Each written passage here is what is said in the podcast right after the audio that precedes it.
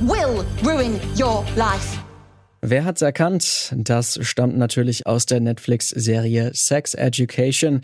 So rückwärtsgewandt, wie der Sexualkundeunterricht in dieser Szene dargestellt wird, ist er natürlich nicht. Trotzdem, wie über Sex und Sexualität im Schulunterricht gesprochen wird, hat oft wenig mit der Lebensrealität von Jugendlichen zu tun. Zwar lernen SchülerInnen, welche Verhütungsmittel es gibt und wie eine Schwangerschaft verläuft, mit Fragen zur eigenen sexuellen Orientierung oder der Geschlechtsidentität bleiben sie aber oft alleine. Wie kann man es besser machen? Also wie geht moderner Sexualkundeunterricht? Darum geht es in der heutigen Folge von Zurück zum Thema. Ich bin Lars Feyen, schön, dass ihr mit dabei seid.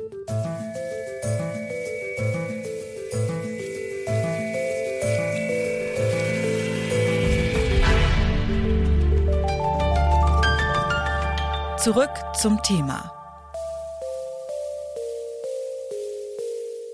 70 Prozent der Jugendlichen haben ihre Informationen zum Thema Sexualität vor allem aus dem Schulunterricht. Das hat eine Studie der Bundeszentrale für gesundheitliche Aufklärung zu Jugendsexualität 2019 herausgefunden. Doch obwohl der Unterricht für viele junge Menschen so wichtig ist, sind viele Schülerinnen auch unzufrieden damit, wie die Aufklärung im Schulunterricht abläuft. Wie könnte es anders gehen? Vorschläge dazu hat unter anderem die Stadtschülerinnenvertretung in München. Lara Zirani ist dort im Vorstand und selbst Schülerin in Bayern. Wir haben uns darauf geeinigt, uns zu duzen. Und von ihr wollte ich wissen, wie ein guter Sexualkundeunterricht denn ihrer Meinung nach aussehen sollte. Ja, also im Prinzip ist es ja so, dass zur heutigen Zeit eben nicht dieser eigentliche Sinn von Sex eben der, der Fortpflanzung ist, nicht mehr existent ist oder nicht mehr zeitgemäß ist, sondern eben dieses Beziehung, teilweise auch Liebe, muss aber natürlich nicht immer unbedingt sein, aber halt eben dieses Persönliche einfach, dass halt auch eben viel Gefühle dabei sein können und Sex ist eben so ein diverses Thema. Es ist halt eben nicht dieses heteronormative, dass Mann und Frau einfach sozusagen Sex haben und dann ein Kind bekommen, sondern halt, dass es auch mal eine Frau sein kann oder irgendwelche anderen Geschlechter. Es kann auch mal mehr sein, auch mal weniger. Halt auch dieses autonome Sex sozusagen. Und halt Thema Consent ist ja auch so wichtig. Also die Einverständnis, dass man auch selber bewusst ist, okay, was ist denn für mich okay, was ist für den anderen okay, wie kann ich mich besser auf den anderen einlassen und wie überfordere ich den anderen nicht und wie achte ich aber auch dabei selber auf mich, das wird halt komplett vernachlässigt und halt eben diese ganzen anderen sexuellen Orientierungen und die eigene sexuelle Identität, das ist ja auch so ein wichtiges Thema, vor allem aktuell und dass das eben okay ist. Das fehlt auf jeden Fall und das sind natürlich auch ein paar sehr komplexe Themen, die dann da angesprochen werden könnten oder vielleicht auch müssten. Also zum Beispiel, wo ist der große Unterschied zwischen äh, Sex und sexualisierter Gewalt? Woran erkennt man vielleicht auch eine toxische Beziehung? Also wenn die PartnerInnen dann auch in dieser Beziehung vielleicht leiden. Wie können diese Fragen denn sinnvoll im Unterricht eingebaut werden?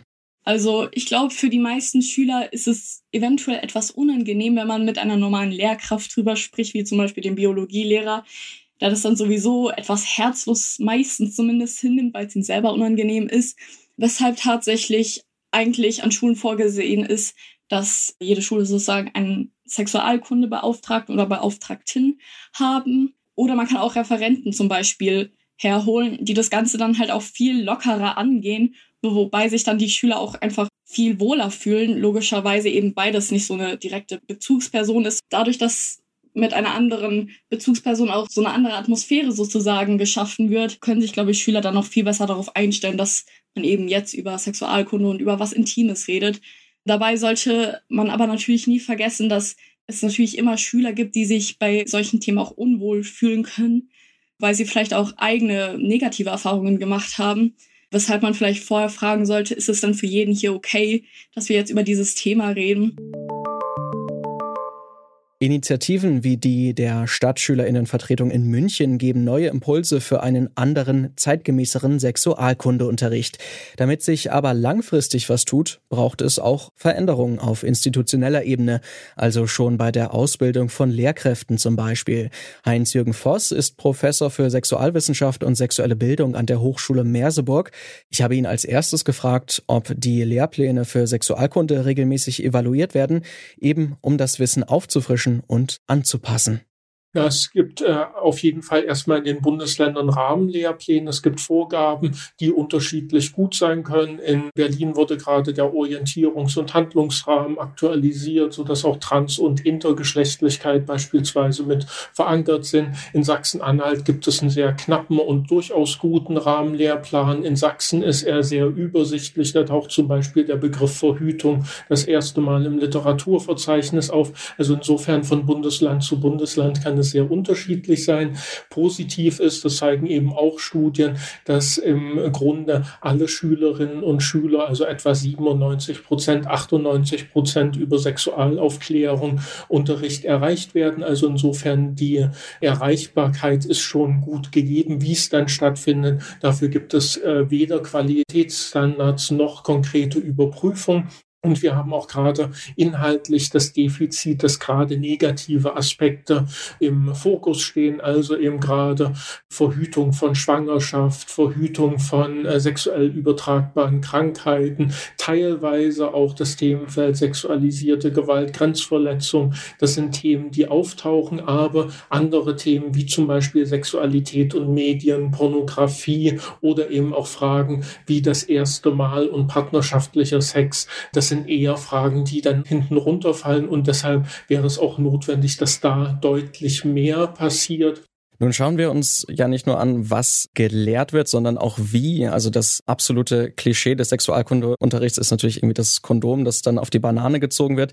Das ist dann vielleicht auch unangenehm für die Schülerin oder auch irgendwie eher so belustigend. Welche pädagogischen Methoden braucht es denn eigentlich, um eine zeitgemäßere Sexualkunde auch zu ermöglichen? Ja, Projekte, Projektgruppen sind da meistens relativ gut aufgestellt. Also da gibt es natürlich den klassischen Verhütungsmittelkoffer, der durchaus über äh, die Banane oder den Holzdildo hinausgeht, sondern eben tatsächlich die unterschiedlichen Möglichkeiten von Verhütung mit beinhaltet. Aber es geht eben darum, tatsächlich alle Möglichkeiten zu nutzen. Selbstverständlich sowohl Videos, die man auch zum Beispiel zu Liebe, Anbahnung von Partnerschaft, Unterschied, Freundschaft und Sexualität Sexualität jeweils mit aufmachen kann. Und andererseits kann man aber auch Geschichten mitnutzen. Man kann interaktive Spiele jeweils nutzen, wo zum Beispiel Fragen zu einer Selbstverortung immer auch gestellt werden können. Also ist zum Beispiel dieses binäre Schema, das wir für viele Fragen zugrunde legen,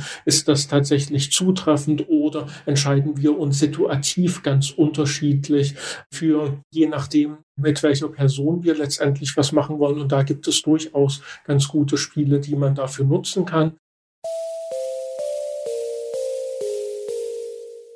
Sexualität ist viel mehr als nur Fortpflanzung. Und das sollte sich auch im Sexualkundeunterricht widerspiegeln, findet unsere Gesprächspartnerin Lara Zerani.